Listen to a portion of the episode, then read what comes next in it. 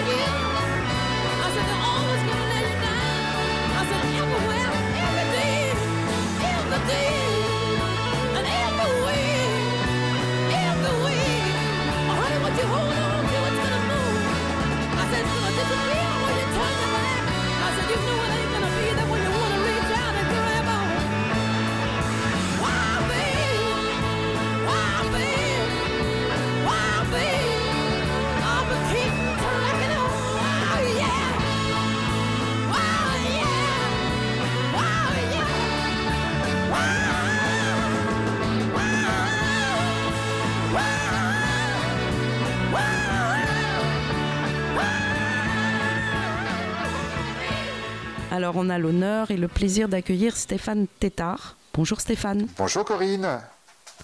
Et euh, Stéphane est auteur, naturopathe ou neurohacker. Il va nous expliquer euh, ce que c'est. Il a écrit un, un livre qui s'appelle, Stéphane, le dernier Alors, que tu as publié. Le dernier que j'ai écrit s'appelle justement euh, Neurohacking et Nootropique. Mais j'écris aussi Secret de naturopathe, où je parle de l'utilisation naturelle, enfin de tous les moyens naturels d'être en pleine santé. Euh, J'utilise beaucoup les connaissances traditionnelles, la connaissance phyto. Donc euh, voilà, des plantes qui sont connues par la médecine chinoise depuis longtemps. Ce que j'aime beaucoup, c'est regrouper par la science. Aujourd'hui, beaucoup de plantes sont étudiées par la science parce que c'est d'excellentes bases pour copier des molécules et faire des médicaments brevetés. Euh, C'est-à-dire que les- beaucoup de médicaments sont des molécules qui sont inspirées de plantes, mais comme il y a une production de molécules spécifiques, eh bien c'est brevetable.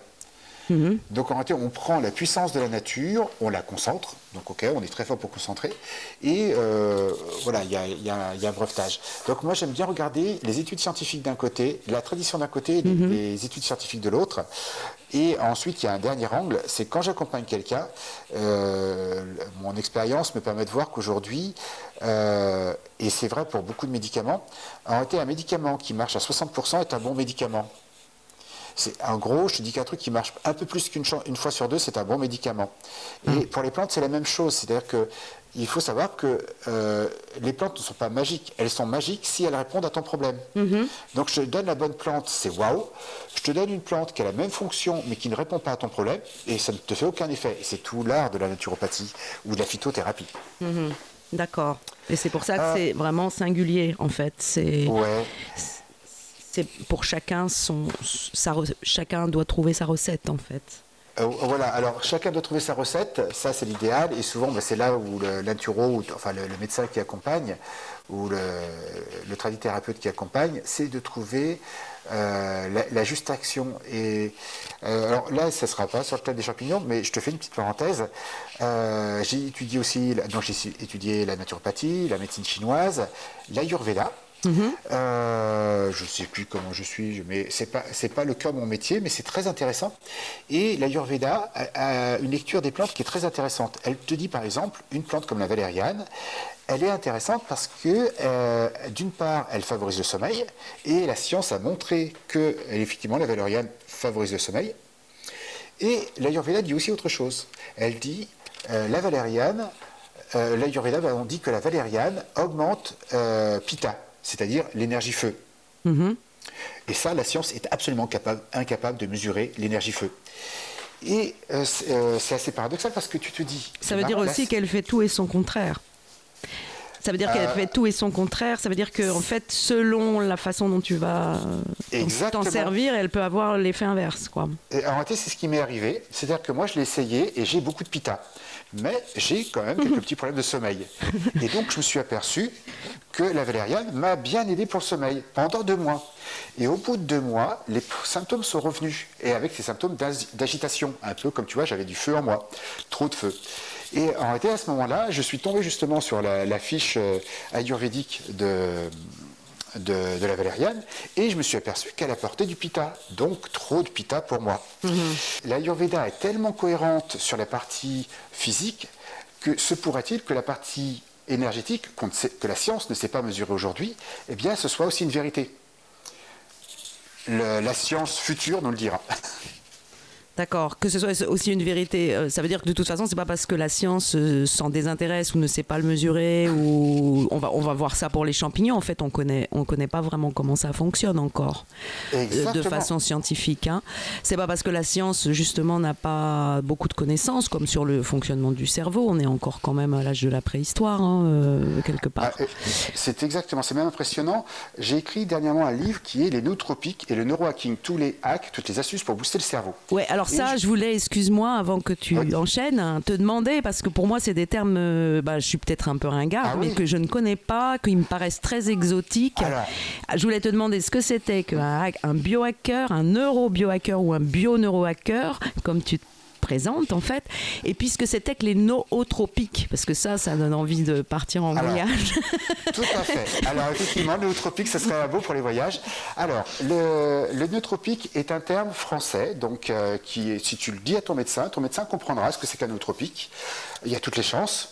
Bon, c'est assez euh, spécifique, hein, c'est les gens qui s'intéressent au fonctionnement du cerveau. Et euh, c'est dans les années 70, il y avait un monsieur qui recherchait un médicament contre euh, les nausées. Et euh, comme beaucoup d'histoires scientifiques, il ne l'a pas trouvé, mais il a trouvé autre chose. Il a trouvé une, une molécule qui augmentait le fonctionnement du cerveau. Et, Du euh, cerveau, du, du système nerveux ou du, système, du- vraiment du cerveau, c'est-à-dire qu'il a cerveau. une meilleure cognition, une meilleure mémoire, une meilleure résistance au stress. Et donc, il a, il a, il a dit, c'est intéressant, c'est des propriétés très intéressantes, Qu'est-ce que je, pou- comment je pourrais définir cette substance?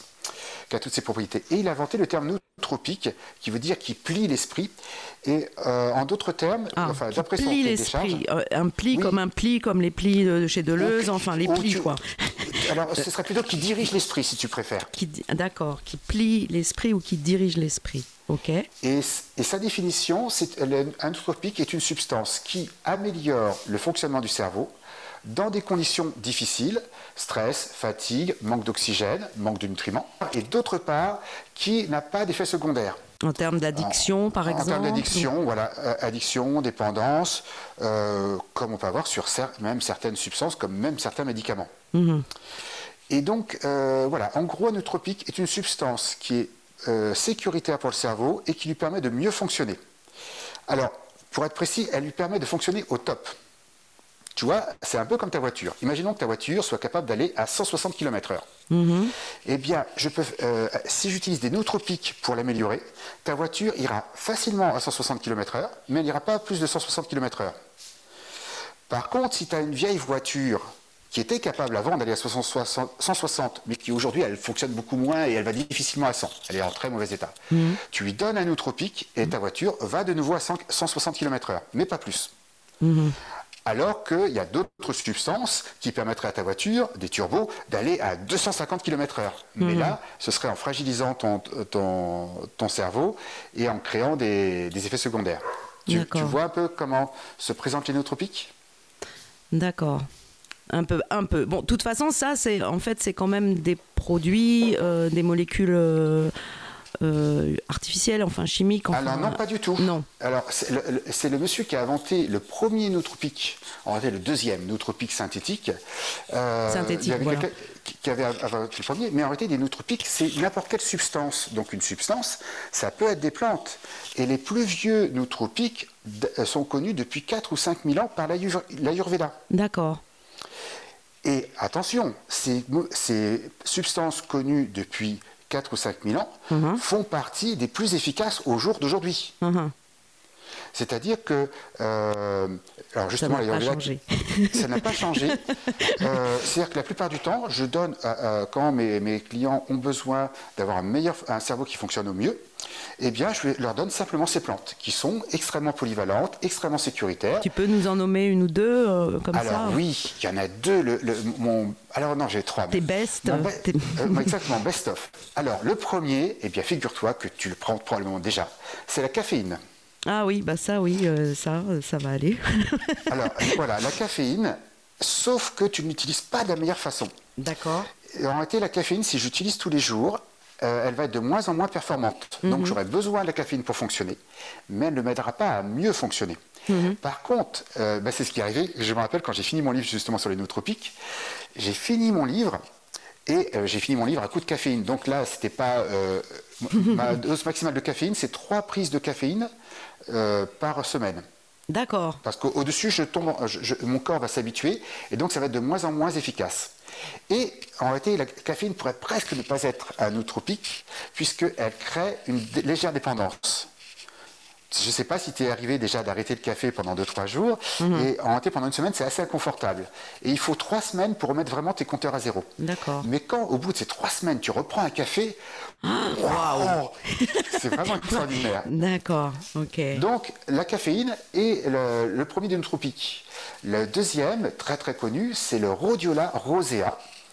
Le Rhodiola rosea, c'est une plante c'est un, euh, qui vient des, des, euh, des- de- des pays d'Asie, qui a une propriété, elle, elle- elle aide le corps à s'adapter à toutes les circonstances, donc au stress, à la fatigue, et particulièrement l'esprit. D'accord. Euh, voilà, quand un étudiant le prend, il se sent l'esprit plus clair et moins stressé. D'accord. Donc il, vit mieux le stress et c'est une plante qui ne crée pas de dépendance. Alors comme on, dit toujours en nootropique, c'est conseillé de faire une petite pause de plante de temps en temps pour laisser euh, retrouver le cerveau qui fonctionne sans.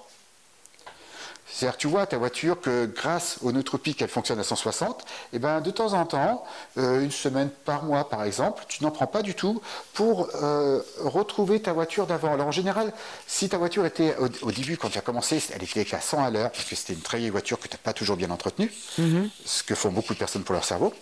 Eh bien, euh, ensuite, tu montes à 160, donc tu, tu te dis, waouh, je revis. Et quand tu te, calmes, ben, en réalité, tu t'aperçois que tu ne descends plus pas à 100, tu redescends à 120. Hmm. Parce que la plupart des nootropiques favorisent la régénération du cerveau.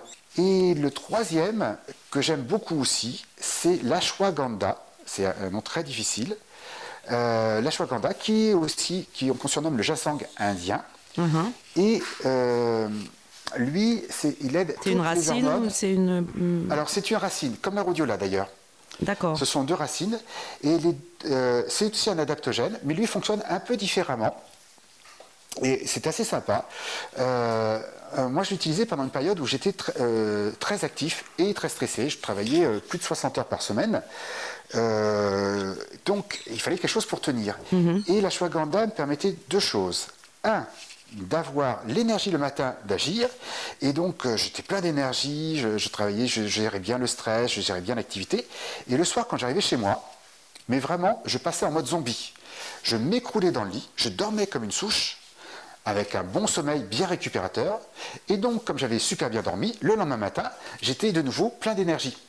Donc, ça permet d'aider beaucoup les personnes qui sont en stress, euh, euh, en stress intense à bien vivre le stress et accessoirement, ça améliore le fonctionnement du cerveau. Pourquoi est-ce que tu dis neurobioacteur Alors, de toute façon, tu as perdu. Ouais. Parce que c'est le, neurohacker ou le biohacker. Ou biohacker. Mais oui, mais j'avais envie de mettre les deux. Non, c'est pas possible. Alors, euh, disons que personne n'a osé jusqu'à N'a osé faire ça, tu vois. bah ouais, mais je suis la première. Alors, pourquoi? Euh, Pourquoi? Parce que euh, alors c'est un mouvement qui vient des États-Unis. Donc le hacking, tu connais peut-être les hacks, les life hacks, les astuces de vie. Euh, c'est euh, un hack, c'est une astuce. D'accord. Euh, donc, c'est les astuces. Donc, le biohacker, c'est les astuces du vivant. D'accord. Alors, euh, Avec une notion de secret un peu aussi ou de remède de... Euh, plus de bidouille. De bidouille, ah voilà. Ah oui, tu, bah oui, hacker en fait c'est bidouillé, c'est fabriqué, euh, les, premiers hackers, mmh. les, premiers hackers informatiques, ce qu'ils faisaient, ils bidouillaient les systèmes téléphoniques pour pouvoir appeler gratuitement à l'autre bout des États-Unis. Mmh, c'est les premiers hackers, c'était ça. donc, alors l'intérêt, c'est qu'en cherchant à comprendre, en bidouillant, tu comprends comment ça marche. Mmh. Donc le problème, c'est que si euh, je le traduisais en français, ça donnerait la bidouille du vivant. Mhm. c'est pas mal. Euh, je trouve que ça claque moins. ah bah oui, c'est français, mais...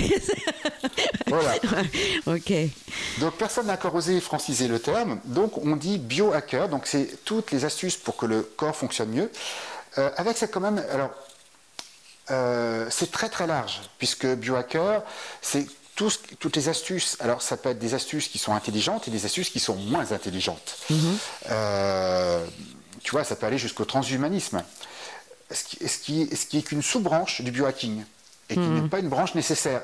C'est-à-dire que euh, en réalité, on, s'aperçoit que l'avoir des bonnes habitudes de vie permet d'avoir un corps qui fonctionne bien et d'être performant. Mhm. Donc tu n'as pas besoin de prendre des drogues ou de te faire greffer des, greffer des puces dans le cerveau pour être plus performant. Donc, euh, voilà, c'est euh, comme j'aime bien prendre l'exemple de la voiture, mais si ta voiture fonctionne mal, elle a du mal à aller à 100 km/h, tu vas peut-être pas mettre un turbo tout de suite. Tu vas hmm. plutôt essayer de voir comment tu peux l'entretenir pour qu'elle fonctionne mieux. Et ensuite, euh, il y a des chances qu'elle aille déjà mieux. Et ensuite, tu te poseras la question est-ce que c'est vraiment nécessaire de rajouter un turbo ou pas hmm. Mais si ta voiture fonctionne mal et que tu rajoutes un turbo, tu as toutes les chances de finir dans le mur. Hmm. Donc, c'est très très large. Donc, ça passe. Et puis, Et puis tout simplement, tu disais que tu étais un bio-neurohacker, j'insiste. Euh, en disant qu'effectivement, en disant qu'il, faut, qu'il fallait mieux aller vers les produits naturels et si possible cultiver de façon euh, dans les meilleures conditions bah, biologiques. idéalement bio, oui, puisque la plupart des pesticides, il faut savoir, sont des neurotoxiques pour les insectes. Mhm. Mais notre système nerveux est très proche de enfin, il a des, beaucoup de substances communes. Mhm. Ce qui fait que euh, lorsque je mange trop de pesticides, mon cerveau a trop de pesticides. Mhm. Et donc, effectivement, le- la plupart des biohackers sont des gens qui, euh, qui, euh, qui Font très du bio attention. juste pour éviter de s'empoisonner. Mhm. Euh, voilà, il- quand ils parlent de manger, quand ils parlent de manger de la viande d'animaux, ils précisent de la viande d'animaux nourris à l'herbe. Mhm. Tu, tu vois, c'est une différence. Quand tu manges du- du- du- de la viande industrielle, tu manges une substance qui crée de l'inflammation dans ton cerveau, qui l'empêche de bien fonctionner. Quand tu manges euh, tu- de la viande de- d'animaux qui mangent de l'herbe, eh bien, ça contient plus d'oméga 3 qui sont anti-inflammatoires et qui permet au cerveau de mieux fonctionner. Donc le hack, c'est euh, assez amusant parce qu'en réalité, c'est de la naturopathie. D'accord. Mais juste extrême. Parce qu'avant, nos ancêtres, eh bien, ils ne pouvaient pas tomber malades. Il n'y avait pas de sécurité sociale. Donc, quand le bûcheron était malade, euh, ben, il ne pouvait pas nourrir sa famille. Donc, ça pouvait être problématique. Donc, on pensait surtout à anticiper et prévenir la maladie plutôt qu'à la guérir. Alors, la médecine, à l'époque, faisait les deux. Aujourd'hui, elle est plus spécialisée à guérir qu'à anticiper, je trouve. hein. mais elle est en train de, l'évolution est en train d'arri- d'arriver. C'est-à-dire qu'il y a de plus en plus de médecins qui commencent à s'intéresser à, à- qui reviennent à prévenir. Oui. Et donc, Ou mais ils peuvent euh, même être un peu excessifs dans la prévention. euh, Alors oui, je pense attention, par non, non. exemple au cancer. Pré- ou... Prévention, euh, aujourd'hui pour ton médecin, prévention c'est détecter le cancer un peu plus tôt. Oui. Quand c'est un naturopathe, quand il parle de prévention, il dit faire en sorte que tu réduises de moitié, voire, euh, voire plus, ton risque de cancer. Mhm. Donc, euh, quand, euh, quand Enfin, je veux dire, il y a aussi un business médical de la prévention. Euh, voilà, mais on va pas forcément par- parler de ça. Mais, mais, mais c'est vrai que par contre, une prévention sur un long terme, comme toi, tu peux la alors, comme la proposer, naturopathie, les médecines pas. traditionnelles le font. Voilà, Ouais. c'est ça. C'est ça. Et donc le neurohacking, alors le, le biohacking c'est vraiment ça, et le neurohacking c'est le spécial cerveau. Sachant qu'aujourd'hui, on est dans un monde où on te demande plus d'être performant du- euh, au niveau du cerveau qu'au niveau des muscles. Ouais. Donc euh, voilà, tu, tu as utilisé ton cerveau aujourd'hui pour... un euh, peu ensemble, non Alors il y a un lien, et tout à fait. C'est-à-dire qu'on s'est aperçu que si mon corps fonctionne bien, mon cerveau fonctionne mieux. Donc les deux sont très liés. hein. C'est-à-dire que le biohacking, le neurohacking est une sous-division du biohacking, mais beaucoup d'habitudes du biohacking sont des, des habitudes indispensables en neurohacking. J'ai besoin de bien manger, de bien dormir, de bien gérer mon stress, de faire une bonne activité physique pour avoir un cerveau qui fonctionne bien.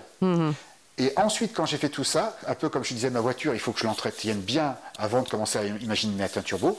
Eh bien, ensuite, ben, je peux me demander si je peux pas faire, euh, si les plantes sont nécessaires ou pas. Ce qui arrive souvent quand je suis très très actif et que je commence à avancer en âge. Voilà, c'est-à-dire que mon fils, par exemple, à, 21, à 22 ans, il a de relativement bonnes habitudes, eh bien, je peux quasiment rien faire pour l'aider, parce qu'il fonctionne déjà au top. Au top, ouais. Par contre, moi, une trentaine d'années plus tard, eh bien, j'avoue que je sens la différence quand euh, je fais juste euh, bien et quand je fais juste bien avec les, les nootropiques. D'accord. Très bien. Ok, bon, on va peut-être revenir sur les champignons ou. ou- Alors, revenons aux champignons. les champignons, très longtemps, on a considéré que c'était une plante. En gros, un truc qui bouge pas, c'est une plante, un truc qui bouge, c'est un animal. Jusqu'à présent, c'est la définition. Mais on, on s'est aperçu, par exemple, toutes les plantes fonctionnent avec la chlorophylle. C'est leur moyen de produire de l'énergie. Au contraire, les champignons n'ont pas de chlorophylle. Et ils se nourrissent comme les animaux de matières organiques contenues dans leur environnement. Euh, ils utilisent pour se nourrir euh, des choses qui viennent de l'environnement, contrairement à la plante qui utilise l'énergie du soleil princip- comme principale source de, de- De croissance. de nutriments, de croissance. C'est-à-dire qu'un champignon se développe parfaitement dans le noir. Aucune plante ne se développe dans le noir. Et Tu disais en fait que si, dans le règne euh, qui la rapproche du règne animal, de, enfin dans les champignons, qui sont donc ni Ouais. plantes ni animales, mais peut-être un peu des deux en fait, euh, c'était proche de, de la chenille ou de l'insecte. Oui, tout à fait. En réalité, dans les, dans les, dans les- alors, dans le, déjà, il faut savoir que le, le- le- la première créature à coloniser la terre ferme, Mhm. euh, alors qu'il y avait déjà des animaux et des plantes dans, dans l'eau, c'est le champignon. D'accord. Euh, et dans les champignons, parmi les autres caractéristiques, effectivement, il, a des, il utilise des matières pour, pour, pour, euh, créer sa structure qui sont notamment euh, à base de cytine Mhm. qui, qui sont proches de ce qu'on trouve dans les crustacés. D'accord. Donc, Donc ils viendraient d'un milieu aquatique, les champignons. C'est ce que tu es en train de me dire ou- je comprends mal? Alors, pas exactement, euh, puisque euh, si tu préfères, les plantes viennent des milieux aquatiques, Mhm. les animaux viennent des milieux aquatiques, sauf que les champignons ont été les plus euh, avant-gardistes, puisqu'ils ont été les premiers à coloniser la terre ferme. D'accord, d'accord. Les champignons sont présents de- euh, dans ce, ce règne à part parce qu'il est beaucoup plus résistant. Par exemple, si, il ne dépend pas de l'atmosphère, donc s'il n'y a pas de soleil, ça ne lui pose aucun problème. On suppose que justement après l'extinction des, euh, des dinosaures, parce qu'à cause de cette histoire de comète qui a créé une, une ère glaciaire euh, trop rapide et surtout une absence de soleil, eh bien qui a survécu et qui a prospéré? Les champignons, puisque eux ils étaient déjà sous terre. Ce- Quand, quand tu dis sous terre, alors ça, c'est ce qu'on appelle un peu le mycélium. Et puis il y a éclosion et ce qu'on appelle le champignon. C'est ce que nous, on voit quand on se balade dans une forêt, en fait. Mais qui n'est que la partie euh, visible C'est que la partie visible et c'est plus proche de l'organe sexuel qu'autre chose. De l'organe sexuel. C'est-à-dire que Oui. c'est, ils se reproduisent là. euh, c'est, c'est une éclosion. C'est quoi? C'est euh, non, Alors, c'est leur organe sexuel qui va euh, c'est- voilà, c'est cette- dehors. en- en réalité, c'est Qui qui, va la dehors tête. et qui va diffuser les petites spores qui vont aller se diffuser. D'accord. Donc pour se reproduire. pour se reproduire. Donc Mhm. le champignon, en réalité, c'est plutôt le mycélium, c'est plutôt la partie qu'on ne voit pas. Voilà. Et qui se Sauf faufile que- partout et qui transmet. Et qui- c'est justement incroyable, qui dans la forêt, on a vu que ça, ça transmettait des nutriments, ça pouvait transmettre de l'information sous forme de, de- de médiateurs chimiques, Mhm. ça fo- euh, et ça fonctionne en interaction avec les plantes. Voilà, avec les arbres en fait, euh, c'est ce que. Particulièrement avec les arbres qui sont des euh, qui, qui- qui adorent utiliser ce système-là, qui permet à la fois de communiquer et à la fois d'échanger des, des- des- des ressources. C'est-à-dire que si un, un arbre est plus proche d'une ressource particulière qui est plus rare autour de lui, il va pouvoir la diffuser et devenir un spécialiste de cette substance. Et ensuite, les autres ben, le, le paieront en retour d'autres substances. C'est ça, c'est ce que tu appelles l'échange gagnant-gagnant un peu. Ex- exactement, c'est l'échange gagnant-gagnant. C'est très bien défini. Donc ça, c'est vraiment une forme de, de c'est de la symbiose quoi en fait. C'est de, de la réponse. euh, Voilà, il transmet les nutriments qui sont nécessaires. C'est juste incroyable. C'est-à-dire que quand il va, il va répartir de façon équitable les ressources. mhm. Et, donc- et donc, c'est un, système très sain parce que ça aide énormément à avoir une terre fertile. Mhm. Donc, euh, alors moi, je ne suis pas spécialiste là-dedans, puisque moi, je m'intéresse plus à ce que mangent les humains que ce que mangent les plantes. Mais euh, les champignons ont vraiment une euh, participent au fonctionnement du- du- de l'organisme de façon incroyable. Euh, Et alors justement, en fait, euh, sur le corps humain, on est aussi, euh, on a aussi, comme on a des bactéries, on a aussi un certain nombre de levures qui nous, qui sont, euh, qui sont Alors- symbiotiques, qui ne sont pas des parasites et qui nous permettent de digérer et qui nous permettent. Et exactement. Dis-toi bien que là, pour l'instant, si je compte le nombre de cellules, je suis plus en train de discuter avec des bactéries qu'avec toi, Corinne. Oui, c'est ça. Voilà. alors des bactéries qui ne sont pas forcément des champignons. C'est-à-dire que l'être humain a dans ses intestins plus de variété et plus de nombre qu'il a dans l'intégralité de son corps de cellules. Mhm. Voilà. Alors les champignons ben, participent au recyclage, c'est-à-dire que le- la plupart du temps, ils vont servir à finir de digérer des nutriments qui n'ont pas été digérés par notre système digestif classique avec nos enzymes. Et donc, c'est les champignons qui, avec leurs propres enzymes, vont faire des transformations et nous, nous les transmettre, euh, enfin, et transmettre des nutriments qui nous seront utiles. Donc, c'est un échange encore gagnant-gagnant. Nous les nourrissons et eux nous apportent des nutriments comme par exemple fabriquer la précieuse vitamine B12. D'accord.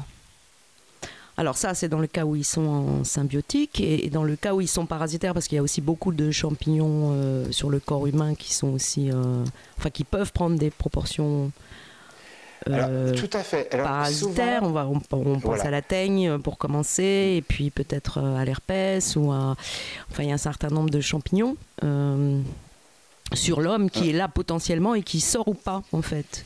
Mhm. Non? C'est des questions hein, parce que en fait, je suis pas. Alors oui, tout à fait, mais c'est une question d'équilibre. C'est-à-dire que par exemple, l'un des, des champignons les plus connus, c'est le candida. Oui. Le, candida, donc, c'est une forme de champignon, donc là qui est microscopique, unicellulaire, mais qui par contre euh, en temps normal, fait partie du cycle de ça fonctionne bien. Qui est un régulateur aussi, avant d'être euh, quelque chose qui peut te rendre malade, c'est un régulateur en fait. Le il candidat. participe au système de régulation global. D'accord. Et qui fait euh, que euh, c'est bien simple, la nature déteste le vide. Si tu enlèves de la place, euh, quelque chose, tu laisses de la place à autre chose. Mhm. Et donc la nature elle utilise une stratégie, euh, souvent, qui est une variété de choses qui, ont, euh, qui sont souvent multifonctions, euh, ce qui fait que ça fait un système qui est très robuste. Mhm. Et donc, bah, dans le lot, il y a- on, on a le candidat qui n'est pas euh, hyper important euh, à lui seul, il Mhm. pourrait être compensé par d'autres, mais par contre, il- lui, il va nous débarrasser du sucre en trop. Par contre, si je lui donne trop de sucre, eh bien là, il va se mettre à, à Proliférer. booster, à exploser, à proliférer, Mhm. et il va devenir problématique. Donc souvent, euh, Et donc corps, occasionner des symptômes, enfin des gènes, euh, des maladies même. Je crois qu'on peut mourir du candidat. Si Euh, alors, on en a vraiment, si euh, on si- laisse. si euh, si- si tra- euh, disons que ça peut en tout cas énormément dégrader la qualité de vie euh, et je dirais la cour- raccourcir. hein. C'est-à-dire que moi j'ai vu des personnes qui, en laissant traîner un, can- un candidat, euh, manquaient d'énergie, Mhm. euh, euh, d'avaient plus de Maigrissaient, cerveau. C'est- juste impressionnant. Ouais. C'est-à-dire que ça dérègle notre système de fonctionnement. En plus, euh, c'est des personnes qui se mettent à avoir des compulsions de sucre, c'est-à-dire que euh, euh, euh, le candidat va contrôler notre corps, va contrôler les envies de notre corps. Un tout petit champignon va pouvoir influencer le fonctionnement de notre corps. Alors, c'est pas un seul candidat, hein, c'est bien sûr, c'est quand il commence déjà à nous coloniser. Euh, et d'ailleurs, si, il fonctionne, si tout va bien, il reste dans les intestins. Si je lui donne trop de sucre, eh bien, il va à un moment coloniser tout le corps. Et on peut en retrouver euh, des traces un peu partout. Et ce qui fait qu'au lieu de trouver la nourriture dans les intestins, il va prendre la nourriture dans le corps, donc au détriment du corps. Donc l'idée, c'est que euh, les champignons font partie de notre environnement, ils font partie de notre équilibre, exactement comme les virus et les bactéries qui participent à notre équilibre. Sauf euh, que si, euh, ben, c'est un peu comme à l'hôpital, tu vois, à l'hôpital, on n'aime pas les virus, on n'aime pas les bactéries, on n'aime pas les champignons. Donc on désinfecte tout. Et comme on désinfecte tout, on laisse la place à celui qui est capable de résister aux désinfectants. Ok. Et, de, Ce et qui va proliférer très vite. ou- qui va proliférer. Aujourd'hui, quand tu rentres à l'hôpital, tu as plus de chances de mourir d'une maladie pour laquelle tu n'es pas rentré oui, ça c'est que de, que de mourir de- de- du chemin que tu as fait sur la route. Mhm. C'est-à-dire qu'aujourd'hui, il y a plus de gens qui meurent à l'hôpital pour une autre raison, pour ce qu'on appelle une maladie nosoconiale, c'est-à-dire une maladie qu'ils ont attrapée à l'hôpital, Mhm. euh, qu'il y a de gens qui meurent d'accidents de la route. Mhm. Donc, euh, et uniquement pour cette stratégie, c'est-à-dire qu'on a fait une stratégie de tout désinfecter, ce qui fait que s'il y en a un qui survit, c'est le plus méchant, le plus résistant. C'est la même chose pour les antibiotiques. Euh, quand j'utilise des antibiotiques, on s'est aperçu que les- le problème des antibiotiques, c'est qu'ils font une sélection et qu'ils laissent survivre que les plus méchants. Mhm. Donc, des antibiotiques, des, des maladies qui fonctionnaient bien, ben, aujourd'hui, euh, qui réagissaient bien aux antibiotiques, ben, aujourd'hui, euh, ça fonctionne de moins en moins bien. Et c'est pour ça qu'on arrive à même jusqu'à faire une campagne de, de promotion en disant les antibiotiques, c'est pas automatique. Mhm. Parce qu'à Ceci dit, bon, euh, à, à rappeler que l'antibiotique est un champignon à la base, enfin qu'il a été découvert, est découvert par, la un champignon. moisissure. Alors, Ouais. par la moisissure, qui est un champignon, un tout petit champignon, et qui effectivement, il nous fabrique une, une matière qui, est, euh, la- la- qui a fabriqué la pénicilline. Donc oui, euh, les champignons ont vraiment des propriétés. Alors moi, je ne les connais pas toutes, Mhm. mais ils ont une capacité de transformer la matière qui est juste incroyable. Mhm. C'est un transmuteur de matière. C'est ça. Voilà. Et de toute façon, le champignon, euh, c'est lui qui transforme un arbre mort euh, lorsqu'il tombe à terre, il va en faire de l'humus. Oui, c'est ça. C'est aussi quelque chose qui pas de champignons, contribue à la décomposition. Exactement, la décomposition. Mais la décomposition, c'est en petites briques qui vont servir de nourriture aux autres créatures. mhm. Donc, ce- ce pro- donc ça veut dire que tant que mon système est euh, équilibré, qu'il est capable de lutter contre, il n'y a aucun problème. Je suis dans la fluidité, mon corps sait faire face. Mhm. S'il y a un déséquilibre, par exemple parce que je mange trop sucré, parce que. Alors, il y a, il y a une- aussi une raison, hein, c'est parce que je suis trop stressé. Mhm. Le stress, vraiment, peut vraiment complètement dériler notre façon de fonctionner et affaiblir notre système immunitaire et qui, euh, qui empêchera mon corps de, fo- de fonctionner. Ah, il y a aussi un dernier, je parlais des antibiotiques. Les traitements d'antibiotiques, ben, comme ils tuent euh, les, les méchantes bactéries eh bien, il tue aussi les bonnes bactéries et les champignons qui sont utiles à notre fonctionnement. Donc, quand on prend des antibiotiques, avant, on redonnait euh, une sorte de prébiotique, de substance qui refaisaient notre Le système fameux digestif. yaourt. Voilà, exactement. Mais du yaourt vivant, pas stérilisé. Ouais. Et, euh, et donc aujourd'hui, oh ben, soit le médecin est, est- est informé de ça, et donc il va donner après les antibiotiques des probiotiques, après anti des pros, euh, soit ben, les gens prennent des, des probiotiques après le, après le traitement, sachant que c'est très compliqué, puisque je te dis qu'il y a plus de, de variétés de, de cellules dans tes intestins euh, que- qu'il y a de, que tu as de cellules. Mhm. Et on, on- on commence juste à découvrir ce monde, ces nouvelles cellules. Mhm. Ouais, c'est l'idée que le, le- le ventre est un cerveau en fait. Et que, Alors oui, le cerveau, a- a- a- alors, il fonctionne avec ce système de- d'intelligence relationnelle qu'il y a en- dans, les, euh, dans, dans ma flore intestinale, mais mon cerveau a ses propres neurones. Euh, et euh, en gros, un cerveau a, a plus de neurones, pardon, un cerveau, euh, des intestins ont plus de neurones que ton chat. Mhm. Donc c'est quand même pas mal. Hein pour un truc donc euh, qui, qui, normalement ne devrait faire que digérer. Donc j'entends que la digestion c'est quelque chose qui est très complexe. hein. Mhm. Choisir ce qui est bon ou pas bon, l'éliminer, le faire entrer euh, d'une façon, d'une autre ou d'une troisième façon, de l'envoyer dans le sang, de l'envoyer Mhm. dans la lymphe, euh, de faire en sorte que ça finisse dans les, poub- dans les toilettes ou pas. C'est vraiment incroyable. Mais effectivement, euh, c'est un deuxième cerveau et c'est très probablement notre cerveau émotionnel. Mhm. D'ailleurs, beaucoup de nos émotions se concrétisent au niveau du ventre. Ok.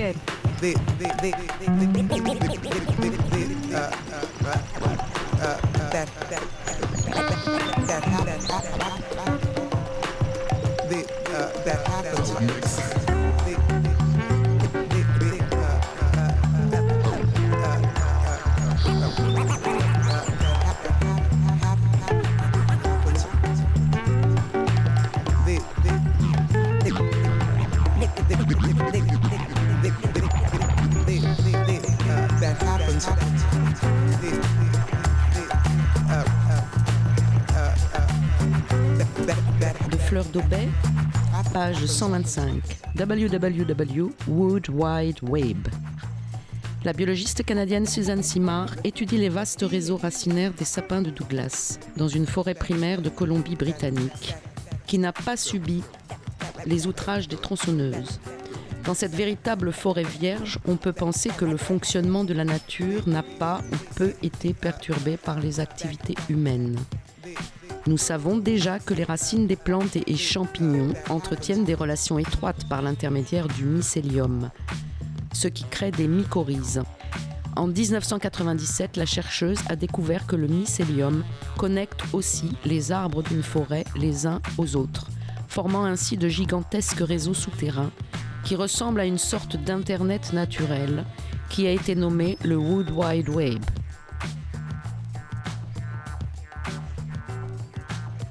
Une telle connexion est possible car les mêmes champignons sont compatibles avec différentes espèces d'arbres. Suzanne Simard étudie les relations que les arbres entretiennent entre eux, selon qu'ils sont de la même espèce ou d'espèces différentes.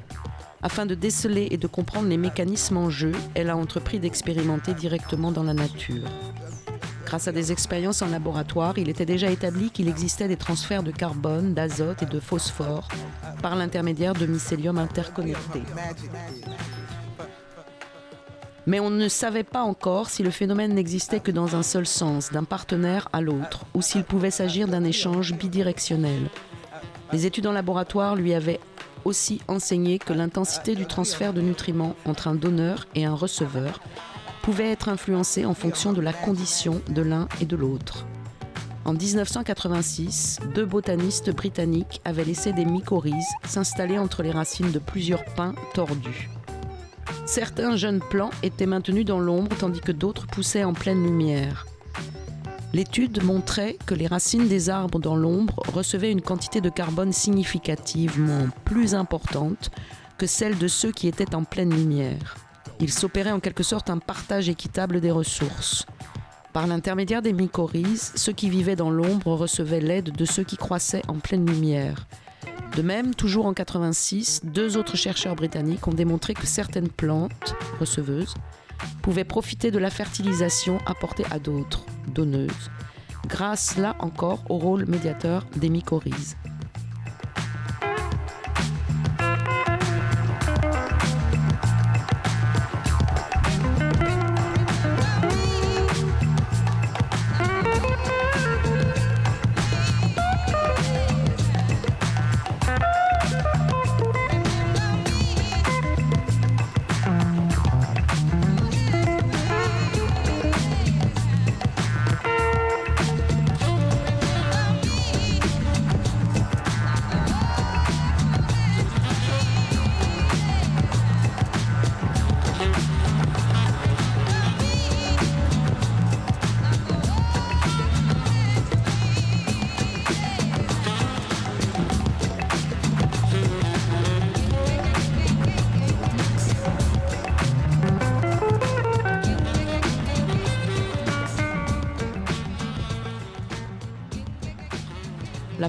Être considérée comme un super organisme qui fonctionne sur un mode communautaire, dans lequel les plus fortunés aident les jeunes et ceux qui sont défavorisés, afin de leur donner une meilleure chance de survie.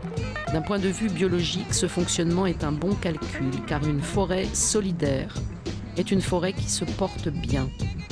Imaginons une sécheresse. Les arbres durement touchés pourront profiter de l'aide de ceux qui ont un meilleur accès à l'eau. Lors d'un autre coup dur, les rôles seront peut-être inversés, les aidés devenant les aidants. Ce système est bienfaisant pour la forêt tout entière. Elle encourage aussi la diversité des espèces, qui est la clé d'une capacité essentielle, la résilience. Si la forêt subit un feu, une tempête ou l'invasion d'un insecte, sa diversité sera un atout afin de permettre aux mieux adaptés de survivre. Ces survivants relanceront ensuite la machine et reconstruiront la forêt. Au sein de cette société connectée par un Internet naturel, grands et les vieux sapins de Douglas fonctionnent comme des plaques tournantes de l'information. Plus ces arbres sont vieux, plus ils possèdent de racines et de mycorhizes. Ces arbres mères, comme les nomme Suzanne Simard, transfèrent du carbone aux plus jeunes qui poussent dans l'ombre des grands arbres et n'ont donc pas un accès aisé à la lumière.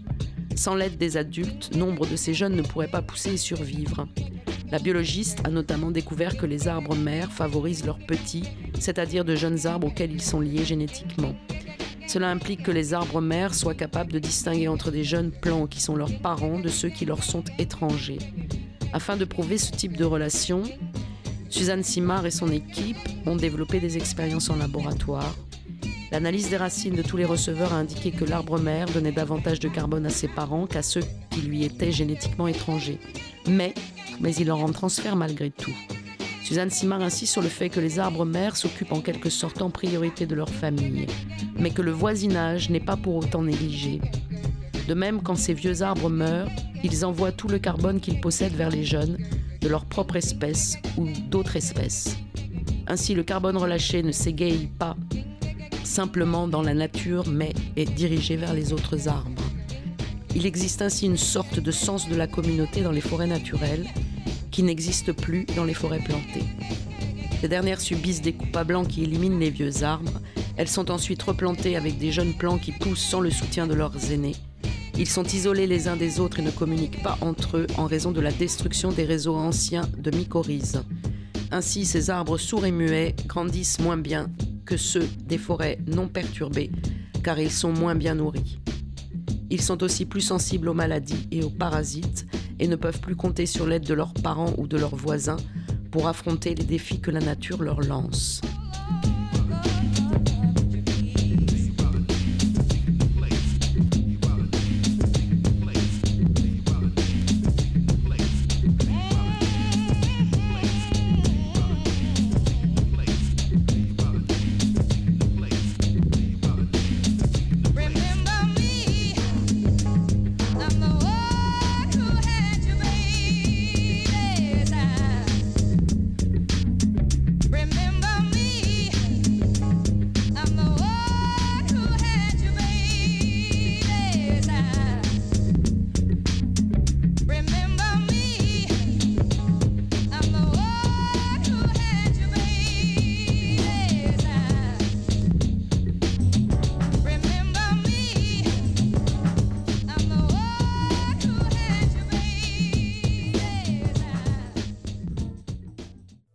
Cause commune, la voie des possibles.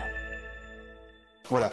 Alors, le champignon, euh, donc c'est un élément qui est assez extraordinaire. C'est un élément qu'on peut cultiver en ville, par exemple dans les caves parisiennes. Bon, aujourd'hui, les champignons de Paris viennent rarement de Paris, mais avant, Paris bah, avait des caves et les- les- des, euh, comment on appelle ça, les, les catacombes.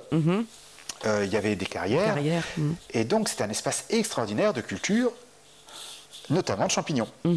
Et donc, on a les fameux champignons de Paris, euh, les, les petits champignons, ces petits champignons-là, mais ils sont déjà juste extraordinaires. Ils impactent déjà sur la santé.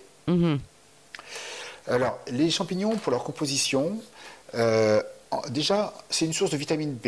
Les vitamines B, c'est bon pour l'énergie, bon pour le cerveau, bon pour l'humeur. La deuxième qualité, c'est le sélénium et d'autres minéraux comme le cuivre. Donc, il faut savoir que rien que la, euh, le, zinc aussi, non Le zinc. le zinc, ensuite euh, tu as plein d'autres minéraux, le phosphore, le potassium, euh, du fer.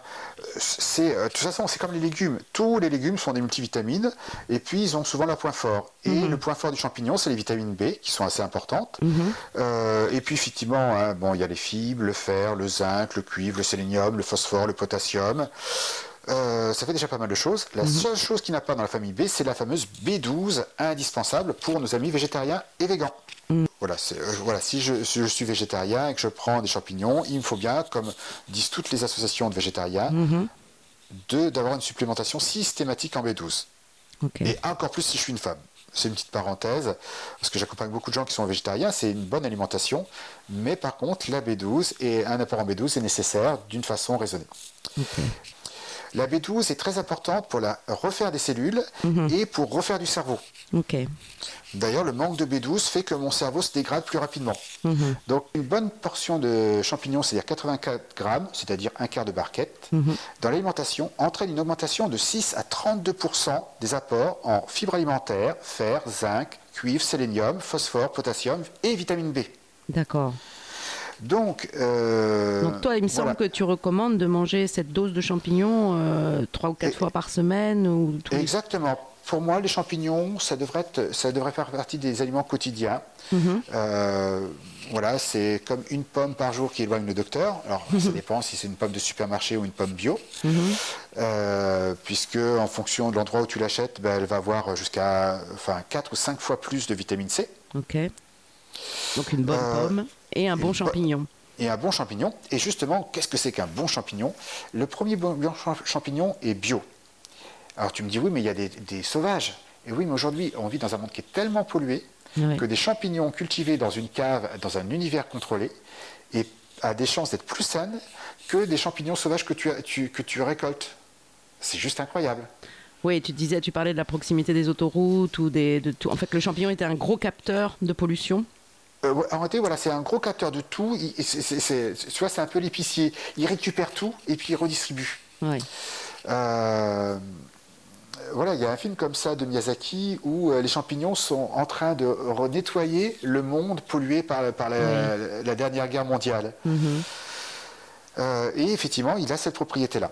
Mais le problème, c'est que quand je cueille des champignons qui sont dans un milieu pollué ou proche d'une source de pollution, j'ai des risques de pollution. Mhm, Parce que c'est à la fois une éponge. C'est un nettoyeur, un nettoyant et une éponge. en fait. Voilà. Donc, quand j'achète des champignons pas bio, eh bien, je ne sais pas ce que je suis en train de manger. Mhm.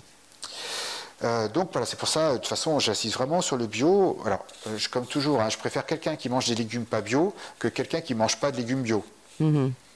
Mhm. Euh, parce que euh, aujourd'hui, les- beaucoup de gens sont malades parce qu'ils ne mangent pas assez de vitamines et de minéraux qu'on trouve dans les légumes. Donc, euh, ça- c'est encore plus rentable, ça reste plus rentable de manger des légumes pollués par les pesticides que euh, ne pas manger de légumes. Mais si on peut manger des légumes sans pesticides, et c'est l'avantage, comme ça, comme ça commence vraiment à se vulgariser, aujourd'hui on en trouve de plus en plus, Euh, donc c'est de plus en plus facile pour, fa- de, de trouver des légumes bio, d'avoir un apport en légumes bio qui est peu pollué, et donc qui nous apporte des bons nutriments, et qui ne nous apporte pas des choses qui nous empoisonnent. Alors c'est vrai que c'est de plus en plus facile de trouver d'autres champignons, notamment des japonais ou, ou des chinois, Alors oui, Euh, Est-ce que tu peux nous détailler un peu euh, euh, Alors, à côté de nos champignons de Paris, les girolles et les pleurotes, Voilà. qui sont les champignons que l'on trouve le plus souvent, euh, qui sont quand même des champignons, alors notamment les pleurotes, il y a plusieurs études qui montrent que la pleurote augmente objectivement l'activité immunitaire. mhm, Alors, euh, comme toujours, comme beaucoup de plantes, elles ne vont pas booster, c'est-à-dire que si j'ai une maladie auto-immune, il ne faut pas que j'arrête de manger des champignons. Ce sont souvent des régulateurs. Sinon, on trouve aussi maintenant les champignons de l'immunité, qui sont le shiitake, le reishi et le maitake, mhm. euh, qui sont donc des champignons de la médecine chinoise. Alors, il faut savoir que les, les Chinois ont une vision de l'aliment- de l'alimentation qui est très fonctionnelle. C'est-à-dire que pour eux, l'alimentation est la base de la santé. Mhm. Donc, euh, ils, ils sont intéressés aux champignons qui étaient le plus intéressants nutritionnellement et en termes de bénéfices santé. Et ces champignons sont effectivement très très intéressants, puisqu'on peut en faire des traitements pour, euh, contre la fatigue, pour euh, le rétablissement, contre le cancer, contre beaucoup de dérèglements, donc l'essai de cholestérol, euh, la fatigue Pour les problèmes chronique. cardiovasculaires aussi, non? Et pour les problèmes cardiovasculaires, oui, il est, il est protecteur pour le cœur. Ok. Voilà. Le diabète, et rien que les champignons de Paris, euh, est utilisé en Europe du Nord comme traitement pour ré- réduire les effets du diabète. Mhm. Et notamment, il réduit la glycémie, donc le sucre dans le sang, l'oxydation et l'inflammation. D'accord. Là, tu nous, tu, nous, tu nous parles déjà de, de- de- d'un, d'un- champignon d'un champignon oui, mais d'un champignon mangé plus dans un but euh, thérapeutique. Ah oui, c'est-à-dire parce que thérapeutique, oui. tu peux aussi faire des cures, donc euh, par exemple, euh, Euh, oui, tout à fait. Euh, je, je crois qu'il y en a un qui est plus ciblé euh, sur, par exemple, sur, de- euh, enfin, je veux dire, c'est pas le cancer en général, c'est des cancers très particuliers, très Alors singuliers. oui, alors ce, ce qu'on va faire, on- moi ce que je te propose, on va voir déjà de je mange des champignons de Paris ou mieux d'autres champignons. Ouais. Quels sont les bénéfices? D'accord. Donc, dans les propriétés qu'ont les, bêtes, les champignons, dont les bêtes champignons de Paris, hein, vraiment, ils réduisent le cholestérol. C'est-à-dire que les champignons de Paris peuvent freiner l'accumulation des triglycérides, tu sais, le foie gras, ce qu'on appelle la stéatose hépatique, Mhm. et le cholestérol sanguin. Donc, c'est juste incroyable. On parle toujours des champignons euh, normaux. Ouais, Je ouais, ouais. continue. Euh, les composés tels que la lectine et d'autres protéines uniques, les glucanes, entre autres, ont le potentiel d'inhiber la formation de cancer ainsi que la croissance. Il y a trois études qui ont montré que les femmes qui mangent en moyenne un champignon, donc c'est même pas une tasse de champignons comme euh, tout, tout à l'heure ou un, un quart de, de- de barquette, Ouais. c'est un champignon par jour, Mhm. ont deux fois moins de risque de contracter le cancer du sein D'accord. que les femmes qui ne mangent pas de champignons. Donc c'est en prévention, c'est- efficace en prévention. Exactement. Mhm. Euh, et c'est faire en sorte que je diminue de moitié ma chance d'avoir une maladie. Pas euh, la prévention de certains médecins qui est de, de détecter la Mhm. maladie plus tôt. Nous, on veut qu'elle n'arrive pas. Et donc, les champignons, en règle régulier, pour les femmes qui sont inquiètes euh, pour le cancer du sein, c'est très très puissant. Donc, c'est un champignon, euh, euh, un ou plusieurs champignons tous les jours, ce qui est très facile, hein, c'est très facile à consommer. hein. Donc, des champignons de Paris peut réduire le taux de PSA, le marqueur d'inflammation de la prostate. Donc, et là, je, je, je- Mhm, je t'ai dit les propriétés des champignons de Paris, et il y a toujours des champignons qui sont plus forts pour faire autre chose. Sachant que c'est pas la quantité, c'est plutôt euh, Voilà, bizarrement, la- tu prendrais, la régularité. Euh, tu mangerais les temps, 250 quoi. grammes en un jour, une fois par semaine, ce serait moins bénéfique que 50 grammes tous les jours, avec deux jours de pause. Voilà, et très sincèrement, moi, ça fait partie de mes standards. C'est-à-dire que dans, les- dans le frigo, j'ai Mhm. toujours des champignons.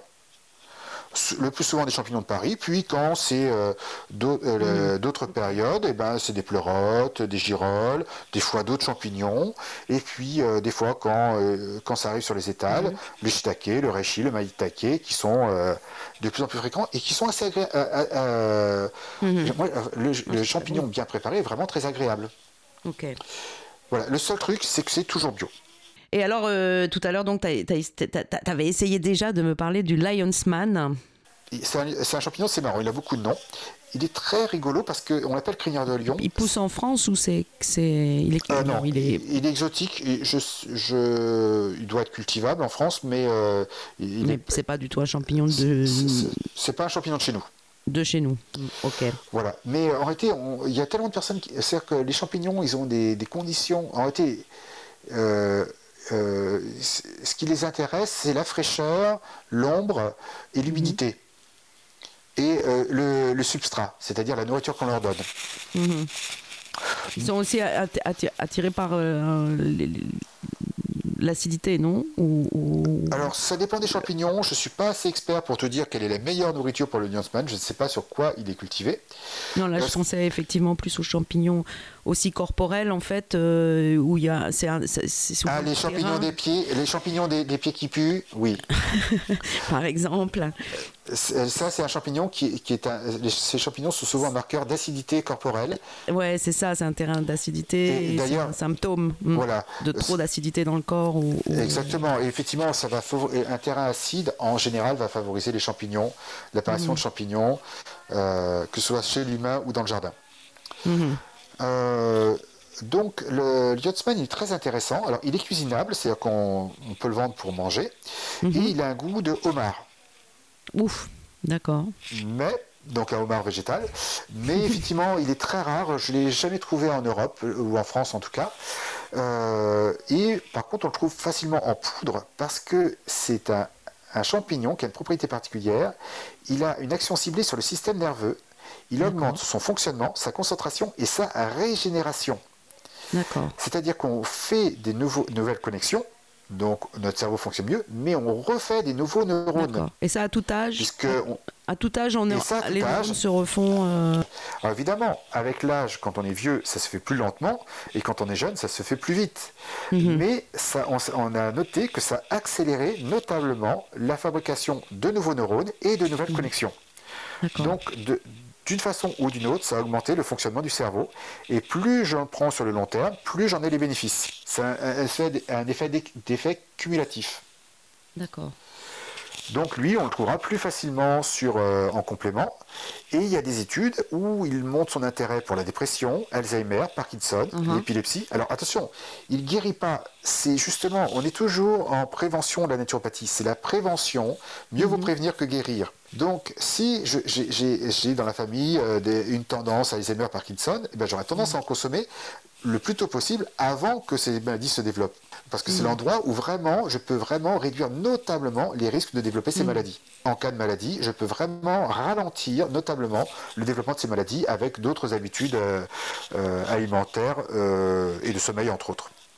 Elle permet notamment, toujours le Lionsman, de régénérer la muqueuse, la muqueuse euh, des intestins. Les champignons thérapeutiques, ceux qu'on a choisis, ont souvent des propriétés très proches. Ils aident à réguler l'immunité. Mhm. C'est-à-dire que ni trop, ni pas assez, là encore. Juste le juste qu'il faut. Il a une action anti-cancer et c'est aussi un super antioxydant qui protège le, le corps et le cerveau de l'oxydation. D'accord. C'est incroyable. hein, c'est- Ah, c'est juste incroyable. Et euh, les personnes qui le prennent régulièrement sentent cette espèce de... comme si leur cerveau était en train de rajeunir. Puisqu'en général, les personnes qui commencent à se préoccuper de leur cerveau ont déjà un cerveau depuis un certain temps. Et donc, euh, on, on est dans le cas de la voiture qui, a- qui va d'abord à 100, puis 110, puis 120, puis 130, et qui petit à petit retrouve son potentiel. Donc c'est vraiment un aliment hyper santé et donc qui était réputé en médecine chinoise euh, pour prévenir justement les maladies neurodégénératives dont on a une véritable épidémie en Europe. Voilà pour ce magnifique champignon. Qui touche au système nerveux aussi, en fait. Euh, voilà, c'est-à-dire que les maladies neurodégénératives, c'est euh, le- les, les- les- les neurones, c'est le système nerveux. A- Avec, avec un impact sur le fonctionnement du cerveau. hein. C'est-à-dire que, tu sais, les personnes qui commencent à chercher leurs mots, Ok. Mais aujourd'hui, beaucoup de personnes nourrissent mal leurs neurones, surutilisent leurs neurones, ne permettent pas à leurs neurones de se régénérer en dormant bien, Mhm. et en plus ont des métaux toxiques qui les empoisonnent. Je-. Voilà, comme c'est, enfin, c'est ma, spéci- c'est ma Oui, spécialité je sais aussi que par ailleurs, tu es, tout à fait. euh, sur la détox des métaux lourds. Voilà. Et souvent, on voit un lien entre les deux. Les maladies neurodégénératives, même au début de la vie, l'autisme, et à la fin de la vie, les maladies neurodégénératives. Et lorsqu'on met en place ce qu'il faut, souvent, on arrive à obtenir des grandes améliorations. Alors, ça dépend des pathologies. Dans certains cas, on obtient juste une amélioration et donc on reporte l'échéance fatale. Mais dans certains cas, euh, si on s'y prend suffisamment tôt, on peut vraiment, euh, ma croyance est en tout cas qu'on peut vraiment prévenir ce genre de maladie en ayant des bonnes habitudes et en utilisant les bons compléments. Et alors peut-être pour finir, un- le- celui que tu disais, le, le- le très très exceptionnel, c'est un russe qui s'appelle la chaga. Alors le chaga, alors pour moi c'est pas le meilleur. Le chaga, pardon. Alors, le, en réalité, dans le, dans le best-of, alors le chaga, j'en parle parce qu'il est très à la mode, parce que il est, euh, c'est un adaptogène. euh, alors, euh, c'est un adaptogène, lui spécialement. Il augmente l'énergie, l'immunité, il est anti-cancer, il améliore la digestion. Euh, et donc, il est très utilisé justement pour son côté immunitaire. C'est le champignon de l'immunité, mais qui nous aide aussi à résister au stress. Donc, il, est, il est en train de monter, mais en réalité, ces trois concurrents, c'est le trio impérial, euh, qui est un mélange de deux champignons, le reishi et le cordyceps, et euh, d'une plante, le ginseng. Ce mélange des trois, c'est excellent. Donc il y a certains préparateurs qui font le mélange reishi, cordyceps et ginseng, et euh, qui mélangent les trois. Et tu as une plante qui t'augmente, enfin un mélange qui t'augmente l'énergie, le fonctionnement du cerveau. le- En réalité, c'est- un tout bon partout. C'est une En panacée. réalité, ça, veut- ça veut dire que aussi les champignons euh, euh, se serrent les coudes, c'est-à-dire qu'ils ont besoin d'autres champignons pour euh, Alors, réellement euh, transmettre des informations. C'est une bonne remarque. En réalité, les champignons sont comme les plantes. Ils adorent fonctionner en synergie. C'est ça. C'est-à-dire que en- tu prends une plante, tu prends beaucoup d'une plante, et ben tu peux prendre un peu de trois petites plantes, donc moins au total, et ben tu auras plus d'effet. Voilà. C'est-à-dire qu'en euh, voilà, en, en plante, donc, et, et les champignons, ben, c'est pas des plantes, fonctionnent pareil. 1 plus 1 égale 3. Mhm. Donc souvent, on les fait fonctionner en synergie. C'est-à-dire qu'en réalité, euh, alors c'est assez amusant quand on regarde les études scientifiques, souvent tu finis par la phrase le mécanisme précis du fonctionnement de cette molécule n'est pas encore précisément connu. Mais en gros, on sait que c'est elle qui marche, mais on ne sait pas euh, donc parce que Pourquoi on, on- voilà, on sait pas pourquoi. Ou- ou- pas, pas pourquoi, on sait pas comment. C'est-à-dire qu'on Mm. sait que tu la mets, ça, ça va mieux, tu la mets pas, ça va moins bien, donc on sait que c'est- grâce à elle. Mais qu'est-ce qu'elle fait Comment elle fait pour que ça marche mieux On ne le sait pas. Mhm. C'est assez amusant. Il y a aussi euh, trois autres champignons qui sont très connus, qui sont le reishi, le shiitake et le maitake. Et les trois sont très bons pour augmenter l'énergie, aider le corps à mieux fonctionner, à mieux résister au stress, à protéger du cancer. C'est vraiment. euh, Tu veux dire que c'est les trois pris ensemble? Alors, les trois individuellement et les trois en- ensemble fonc- en fonctionnent encore mieux. fonctionnent encore mieux. D'accord. C'est-à-dire c'est que quand tu as du maïtake, quand on te fait une petite poêlée de maïtake, eh bien, Mhm. tu prends quelque chose qui va activer ton système immunitaire, euh, qui va lutter contre les virus, contre les tumeurs, contre l'inflammation, qui peut même te permettre de, de- de lutter contre les douleurs, qui va réduire ta glycémie, qui va réduire ta tension et qui va réduire ton gras intérieur. Ce qui fait que si tu prends un médicament antilipidique, tu dois faire attention si tu prends du maïtake. Bon, à un repas, non, mais si tu en prends tous les jours, ça peut être problématique. Et ça aide même au contrôle du poids. C'est vraiment incroyable. C'est chacun de ces champignons euh, sont, euh, sont des aliments qui sont très polyvalents. Alors, moi, je, considère euh, que le plus simple, c'est de se dire plus je mets de champignons dans ma vie, Mieux je me porte. Donc pour les champignons qui sont vraiment euh, hyper, euh, hyper connus en thérapeutique, on- et vraiment ils sont très très proches, ensuite ils vont avoir chacun leur spécialité. Il y a le reishi, qu'on surnomme le champignon de l'immortalité carrément. Euh, bah, les Chinois ils étaient très bons en marketing déjà euh, il y a de ça 3000 ans. Donc le Liansman qui lui est super pour le cerveau, c'est le spécialiste. Le cordyceps qui est assez amusant, c'est pas le cordyceps n'est pas complètement un champignon. C'est un champignon qui parasite des larves de chenilles et quand tu manges du cordyceps, tu manges de la chenille parasitée avec du champignon. Il y a les deux dans le même, dans, le- dans le même euh, et c'est très bon pour améliorer les performances phy- physiques, mais aussi les troubles de la libido et de la fertilité. Et c'est un anti-âge aussi. Voilà, il est assez cher parce que ben, il est assez rare quand même. Euh, voilà, le cordyceps, puis encore le chaga. Mais on le trouve. Voilà. Tu vas, tu vas les acheter où tes champignons Euh, moi, je les achète en poudre, hein, je les achète pas à manger. hein. D'accord. D'accord. Alors, en- là, ce qui est sympa avec les champignons, c'est euh, tous les champignons que je viens de les citer aujourd'hui, mis à part le chaga, sont tous comestibles. D'accord. Donc tu peux les cuisiner, ils sont bons. Tu peux les Il n'y cuisiner. a que le chaga qui ne se cuisine pas et qui n'est pas bon au goût. Euh, donc ça veut dire que si tu as par exemple un petit mélange de champignons en poudre, tu peux prendre le champignon en poudre, le mettre dans une soupe, le mélanger et le boire et boire ton champignon dans une soupe. Donc tu bois ton complément. Donc moi j'ai ça, j'ai un petit mélange de, de l'âge de 5 champignons. Et le soir, ben, je me fais un petit bouillon, je mets un petit bouillon végétal, je mets ma- euh, mes champignons, je mets de l'eau- l'eau chaude, pas trop chaude, je le bois et c'est délicieux. Mhm. Et dans mon quotidien, par contre, les champignons, eh bien, euh, en général, j'achète des champignons de Paris, puis quand il y a autre chose que des champignons de Paris, je me dis chouette, et j'essaye. Voilà, et c'est ce que tu disais tout à l'heure, c'est qu'en fait, l'important c'est peut-être de trouver celui qui correspond à l'objectif qu'on a ou, ou- ou le besoin qu'on a. Alors, si on a besoin spécifique, de toute façon, le mieux c'est de se faire accompagner. Parce que si j'ai un besoin spécifique, c'est qu'a priori, avant de manger du champignon, j'ai peut-être des habitudes qui font que, tu vois, si j'ai du cholestérol, effectivement, le maïtake va m'aider. Mais pourquoi j'ai du cholestérol?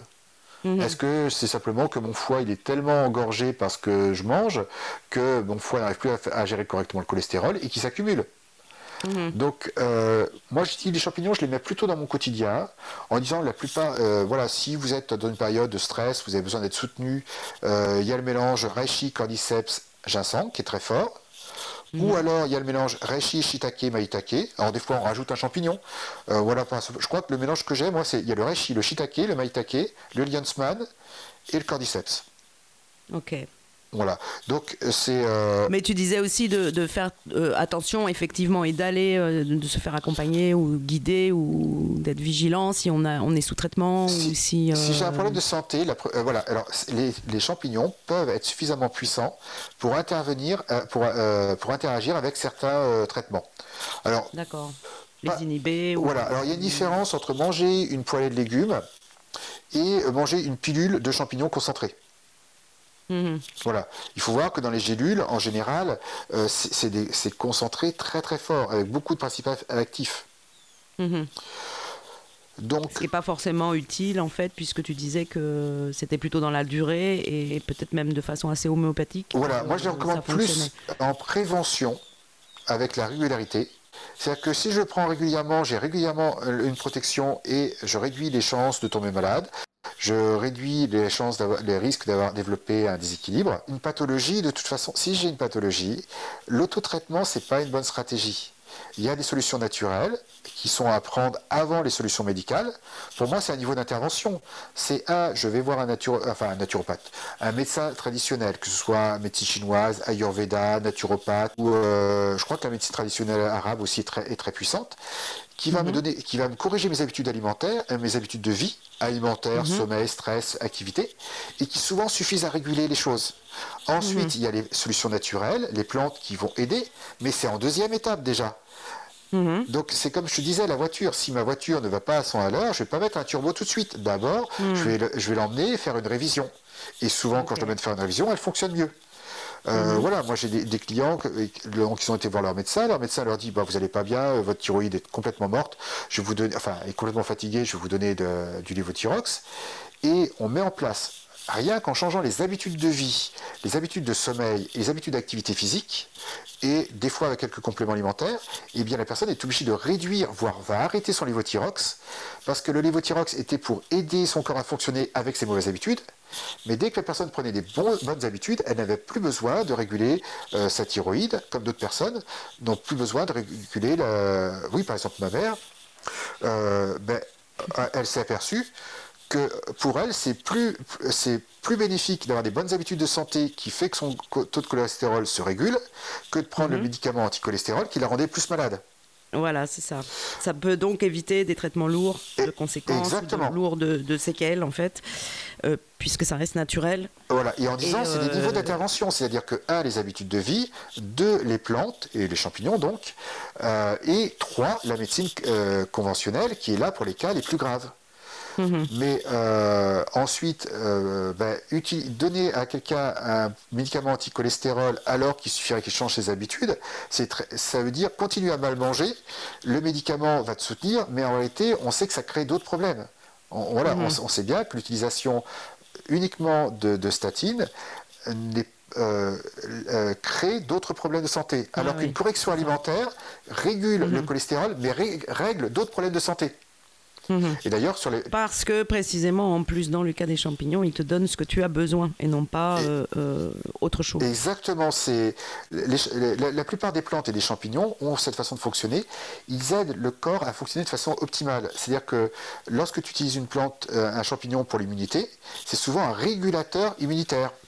Mhm. Donc, par exemple, c'est assez impressionnant. Le shiitake, euh, c'est un, un des plus forts régulateurs immunitaires. Eh bien, il faut éviter de le faire si tu prends des médicaments immunosuppresseurs. Mhm. Puisque, imaginons que tu aies une greffe. Euh, on, te réduit, on réduit l'immunité pour, pour éviter les rejets. OK Si tu prends du shiitake pour. euh, eh bien, qu'il- que ça remonte. ça peut compenser le médicament. Mhm. Alors, peut-être pas à 100%. Euh, donc, pour dire Donc, la puissance. neutraliser, neutraliser le traitement. Voilà, donc ça c'est en cas de traitement. Par contre, ça laisse une idée de à quel point le shiitake peut me protéger des maladies de l'hiver et du coronavirus et autres maladies. hein, je- Bien sûr. Et à quel point il est puissant. Voilà, exactement. Ok, très bien. Merci beaucoup Stéphane euh, pour ce panier de la ménagère et puis ce, ce- ce- ce long terme. Enfin non, cette, cette prévention, euh, voilà, à- à- régulière quoi, à long, à long terme. Tu fais ça toute l'année. Il n'y a pas une saison. euh, Bon, il y a des, tu dis qu'il y a des jachères. Il y a des moments où il faut arrêter un peu et puis reprendre. Alors, c'est c'est une bonne remarque. En réalité, il y a deux choses. C'est si quelque chose me, me booste, je fais des pauses. Si quelque alors plus quelque chose me booste fortement, euh, plus euh, je fais des pauses régulièrement. Par contre, euh, les champignons, je les utilise en soutien. Alors, bah, pour donner une idée, tous les jours, je mange, quasiment tous les jours, je mange des champignons. J'ai toujours des champignons dans le, dans le réfrigérateur. Par contre, les, cures de champignons, je ne vais pas en prendre tous les jours. Je vais, je vais en prendre pendant un mois ou deux et je vais faire un mois de pause, par exemple. Enfin, pas un mois ou deux d'ailleurs. En général, je les prends pendant les quatre gros mois de l'hiver, surtout là avec ces périodes-là. en hiver qu'en en été. Voilà, et l'été, je vais arrêter d'en prendre. Mhm. Ok. Donc euh, voilà, l'idée c'est euh, les versions qui sont médicamenteuses, euh, je les utilise pour me soutenir l'hiver. Celle pour le cerveau, je l'utilise pour. Alors le- celle pour le cerveau, elle a un avantage, c'est comme c'est pas un boostant, tu peux en prendre tout au long de l'année. Mhm. Donc euh, ouais, il y a des gens qui peuvent prendre le fameux Lionsman tout au long de l'année, et plus tu le prends, plus ça, ça cumule son effet, sans jamais créer l'habitude. D'accord. Il y, a des- il y a des plantes comme ça, tu peux. En réalité, il y a des plantes très douces. Euh, souvent, les plantes, quand elles sont très douces, elles font de l'effet sur le long terme et elles, elles sont de plus en plus puissantes. Et les plantes qui sont très puissantes, qui font un effet tout de suite, eh bien, là, c'est surtout important de faire des pauses. Donc, c'est tout l'art du thérapeute de bien connaître le fonctionnement d'une plante et de, de recommander la bonne utilisation. Et ben, ça, c'est rarement dit euh, dans les modes d'emploi. Ben, tiens, le ginseng, tu le connais, le ginseng, on l'utilise- euh, dans- dont je parlais avec le trio impérial.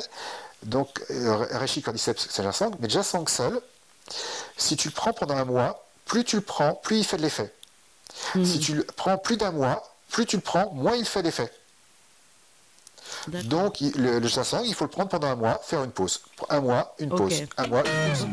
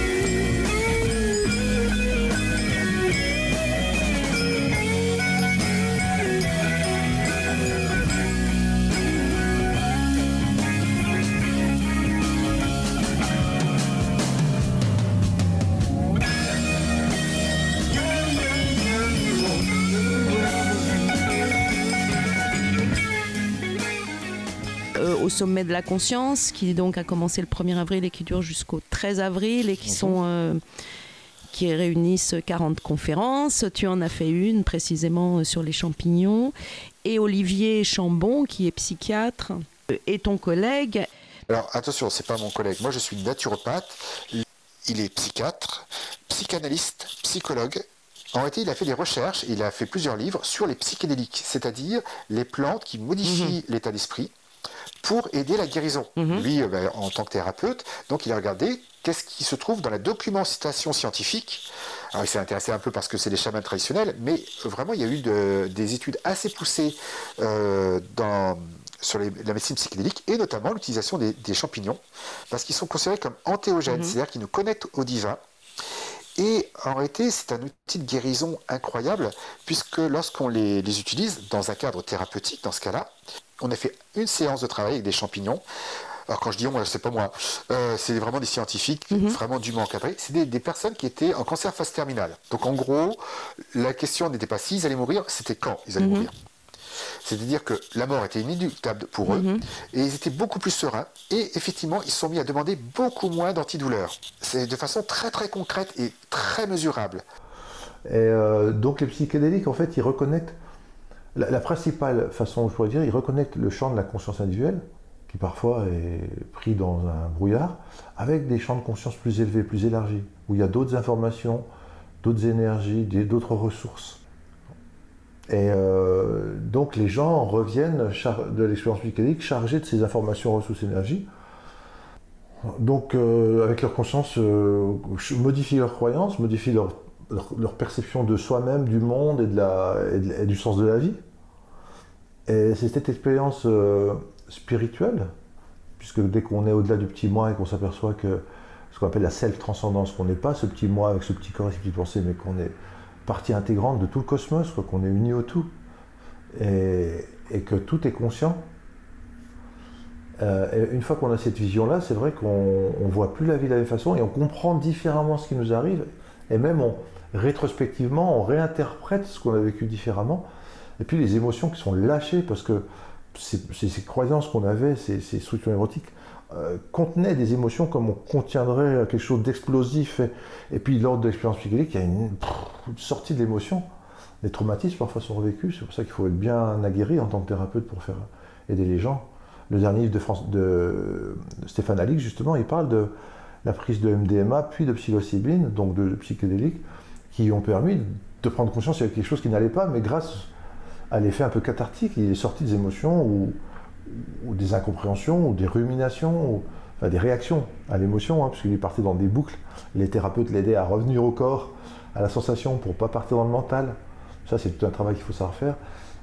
Les, les, les non, ont à la fois un travail sur, on va dire, notre névrose, notre conscience individuelle, notre inconscient individuel, mais nous ouvrent à l'inconscient collectif, comme dirait Jung, à, à des champs de conscience euh, qui sont complètement étrangers et qui sont bien utiles pour évoluer. Cause commune, la voie des possibles. Quand tu prends un psychédélique, euh, tu sais que tu as des résistances. Tu sais que tu as certains. Par exemple, toi, Corinne, je ne sais pas lesquelles tu as, mais il y a peut-être des choses que tu apprécies moins chez toi. Et bizarrement, quand on en discute, oh là là, comme tu commences à ne pas les voir. Et en réalité, on a euh, en nous des protecteurs qui nous empêchent de voir des choses qu'on n'a pas envie de voir, qui sont souvent des choses douloureuses. Et donc, quand on prend euh, ces, ces psychédéliques, que ce soit les champignons ou d'autres substances, c'est-à-dire que ça nous apporte, à la fois ça désactive les protections, et à la fois ça nous apporte la sagesse. Et quand tu fais, tu, tu as ce, niveau-là, et qu'en plus tu es encadré par un médecin qui va, un, un thérapeute qui va savoir t'emmener vers la partie à, à guérir, mais euh, des fois, il y, a, il, y a, il y a des transformations qui ont été équivalentes à plusieurs années de psychanalyse. En une seule séance. Alors attention, je dis pas que c'est le truc magique. hein. Alors de, de psychanalyse, je sais pas, mais en tout cas de, de prise aussi, de qu'on ait des, des, des, des experts, des, des héros en France pour prendre beaucoup d'antidépresseurs ou de neuroleptiques, etc. etc. Euh, je pense qu'effectivement, une prise ou un voyage initiatique ou un. Bon, alors tout à fait encadré, là je veux le dire pour nos auditoristes. hein, Pour moi, c'est simplement euh, pas légal et c'est surtout pas prudent de le faire euh, non accompagné. C'est-à-dire que ça t'emmène à des endroits, et c'est pour ça qu'il y a des personnes qui font des, des- ce qu'on appelle les bad trips. Euh, c'est juste qu'ils ils, ils prennent un truc pour être en pleine fête et tout d'un coup, ils se rappellent euh, à un moment traumatisant. Donc, euh, si c'est si encadré, le médecin, il te- il- il- euh, l'accompagnant te dit chouette, je, euh, parce que c'est juste, si ça apparaît là, c'est que c'est le moment de le guérir. Bien encadré, c'est juste un outil incroyable.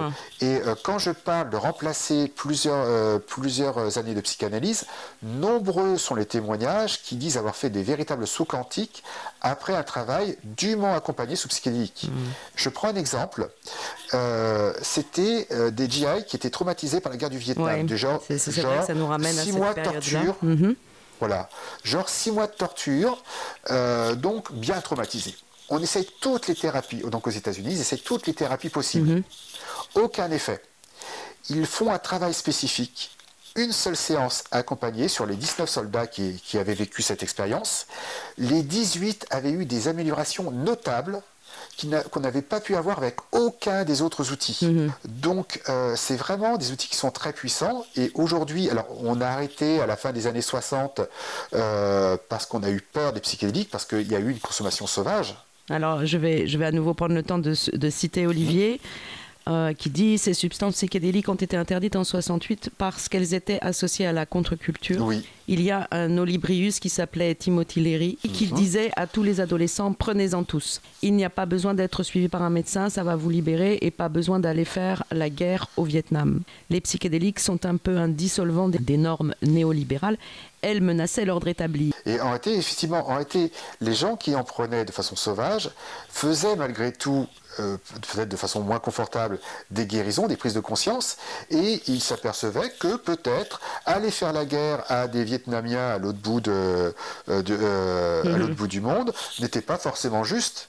Et donc, il y, a- et il y a eu vraiment des, des textes, des, ça a été dit lorsqu'on a pris cette décision-là, que les psychédéliques étaient plus dangereux pour la société elle-même, puisqu'on la remettait en cause. Voilà. Travail, famille, patrie, c'était dangereux.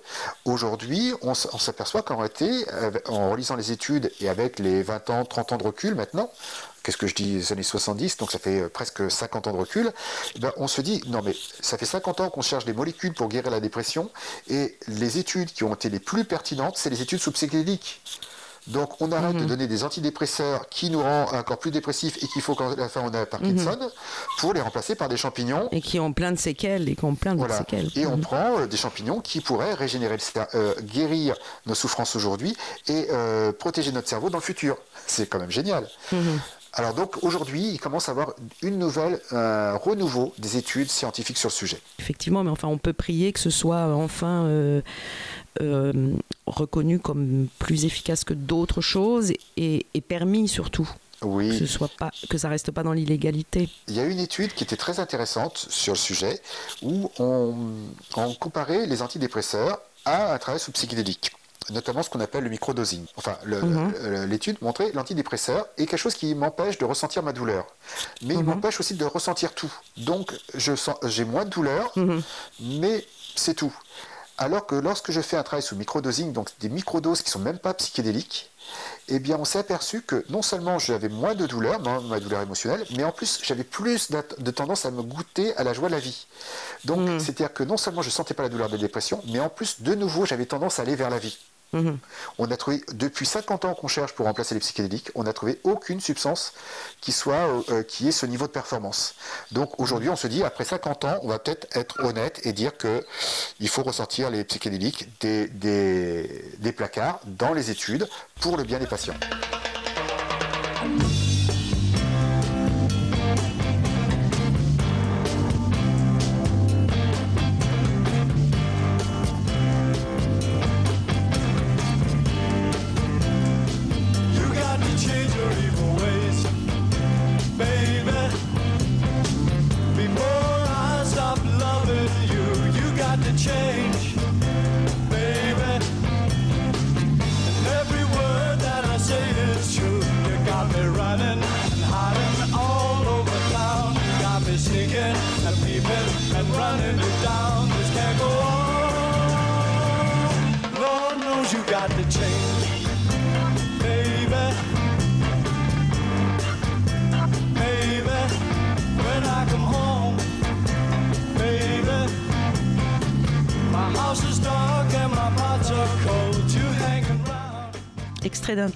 De Michael Lachance, philosophe canadien, qui s'intitule L'héritage de la révolution psychédélique à l'ère des paradis électroniques et des cyberdépendances.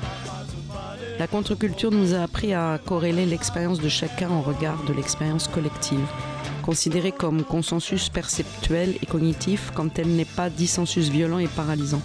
La contre-culture, c'était la culture du contre, contre le Vietnam et la militarisation de la société et de la police, contre le capitalisme et les stratégies de subversion de la CIA, contre le bloc soviétique et sa méga idéologie totalitaire. C'était aussi une contestation de la culture dominante, si l'on entend par culture ce qu'en dit Lévi-Strauss. La culture, c'est tout cet univers artificiel qui est celui dans lequel nous vivons en tant que membres d'une société. La plupart des jeunes gens dans les années 60 tenteront d'échapper à cet univers artificiel par le moyen combiné de la musique et des drogues. La contre-culture est également une culture du pour, prendre le moyen de l'artifice pour revenir au naturel, prendre une pilule ou prendre la route, sinon les deux, pour sortir du ventre du Moloch, échapper au capitalisme vorace pour s'affranchir d'une réalité mensongère, pour triper, pour se défoncer, pour planer, pour se donner une latitude dans l'imaginaire, au risque de perdre le symbolique et de sombrer dans la psychose. Une deuxième revendication hippie que l'on retrouve dans la cyberculture serait le besoin de se libérer du mind control, alors que la société semble tout entière plongée dans un état de narcose prolongée, soumise à une régulation toxique. Aldous Huxley évoquait en 1932, dans Le meilleur des mondes, une population asservie par la drogue du soma. À cette époque, on parlait de camisole de force chimique et non pas encore de carcan électronique. Il s'agit d'expérimenter l'esprit en tant que déflagration plastique, mais aussi en tant que déploiement psychospatial à travers des simulations et des réseaux. Dans les années 60, on partait sur les routes, on vivait en commun, on s'acheminait vers les hauts lieux de l'expérience psychédélique, des ashrams festifs et des squats improvisés. Aujourd'hui, on a des millions de joueurs de jeux vidéo isolés devant des écrans colorés. On a des festivals électro-psychédéliques et des fêtes transformationnelles. On a des manifestations artistiques où les artifices du numérique réinventent l'expérience de la spiritualité.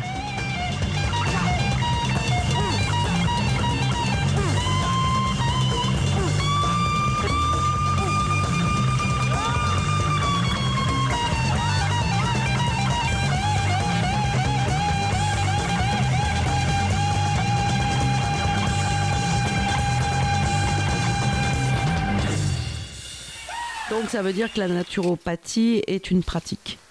Veut- C'est une pratique dans le sens où c'est quelque chose qui, qui est de l'ordre, euh, pas d'une philosophie, mais d'un savoir-vivre, d'un savoir-faire. Oui, c'est d'un savoir-vivre. Moi, je dis souvent, le, naturopathe n'est pas un médecin bio. C'est pas un médecin qui guérit avec des plantes. C'est quelqu'un qui, avant de chercher à guérir avec des plantes, se pose la question qu'est-ce que je fais de mal qui a rendu mon corps faible et qui m'empêche d'aller en- d'être en pleine forme? Et donc, peut-être que si je faisais juste les bonnes choses, ça irait mieux. Et je vais être franc, hein, dans 80% des cas, quand euh, les personnes que j'accompagne mettent en place les, les- les choses qui- qui- qu'il faut, ont des effets qui sont aussi performants que les médicaments. Ma Mmh, mère, bien sûr. depuis euh, maintenant 10 ans, chaque année, elle mesure son cholestérol et chaque année, le, le médecin dit c'est bon, votre taux de cholestérol est bon, malgré l'absence de statine. Hmm. Donc, euh, les bonnes habitudes peuvent être vraiment puissantes. Et maintenant, s'il y avait une, une dérive, on pourrait utiliser les médicaments. Mais dites-vous bien, on mangera toujours plus de choses dans l'assiette qu'on mangera de médicaments. C'est fort heureux. Donc, nos habitudes de vie sont les premières choses qui nous permettent de vivre longtemps, en pleine forme, une vie joyeuse. Ok. En plus, ça rend joyeux. En général, quand on est en pleine forme, on est plus joyeux. On est joyeux. Ok. Bon, merci Stéphane. Merci beaucoup. Avec J'espère une c'est la- prochaine fois. Ben, avec grand plaisir. plaisir.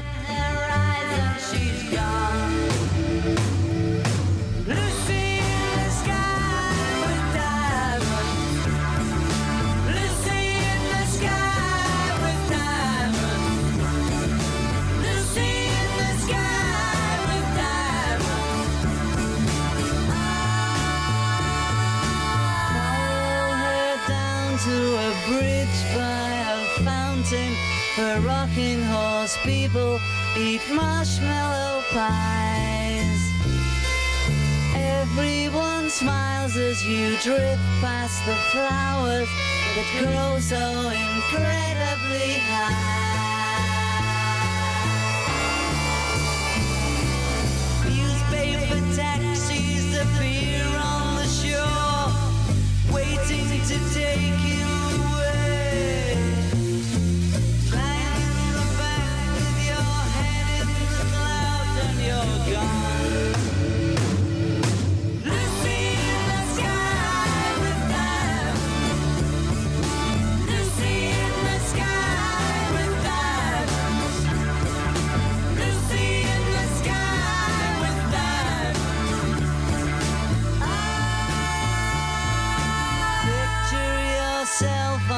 Train in a station with plasticine pauses with looking glass ties.